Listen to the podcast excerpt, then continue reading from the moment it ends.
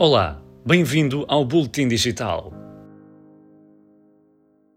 O Facebook está a tentar melhorar a imagem da empresa junto do público. Uma das medidas passa por promover conteúdo favorável nos feeds de notícias dos utilizadores. A decisão foi tomada por Mark Zuckerberg, o fundador da empresa, mas deixou em choque alguns executivos da companhia. A informação foi revelada pelo New York Times dias depois de outro jornal ter publicado uma série de notícias pouco lisonjeadoras acerca do Facebook. Esta semana, o administrador tecnológico da plataforma anunciou que está de saída do cargo. Mike Schropner fazia parte do núcleo duro da empresa. A Microsoft quer mudar de ares e está à procura de sítios onde abrir novos escritórios fora de Lisboa. A empresa já tem dois na capital, mas quer expandir-se para outros locais e contratar mais de 200 pessoas. Os atuais 1.400 trabalhadores da Microsoft já estão a voltar ao escritório e vão adotar um modelo híbrido de trabalho, em que metade do tempo trabalham a partir de casa. Para a diretora-geral da Microsoft, o trabalho híbrido vai ser o modelo do futuro. Paula Panarra diz que esta flexibilidade será fundamental para atrair e reter talento nos próximos tempos. O teletrabalho vai deixar de ser recomendado pelo governo a partir do dia 1 de outubro.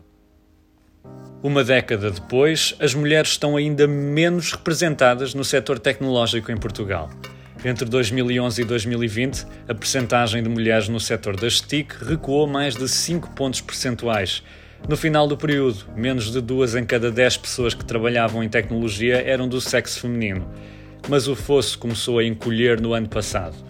Entre 2019 e 2020, a percentagem de mulheres nas TIC cresceu mais de 3 pontos. Ainda assim, a tecnologia continua a ser, como muitas outras, uma área dominada pelos homens. A Comissão Europeia propôs esta semana um carregador comum para todos os dispositivos eletrónicos.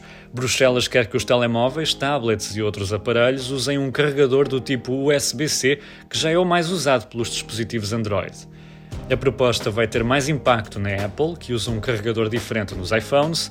Segundo a Comissão, a medida vai reduzir a quantidade de resíduos eletrónicos na Europa. Mas a Apple acredita que pode ter o efeito exatamente oposto, porque todos os carregadores da marca vão ficar obsoletos. A proposta da Comissão ainda tem de ser aprovada pelo Parlamento Europeu e não deverá entrar em vigor antes de 2024.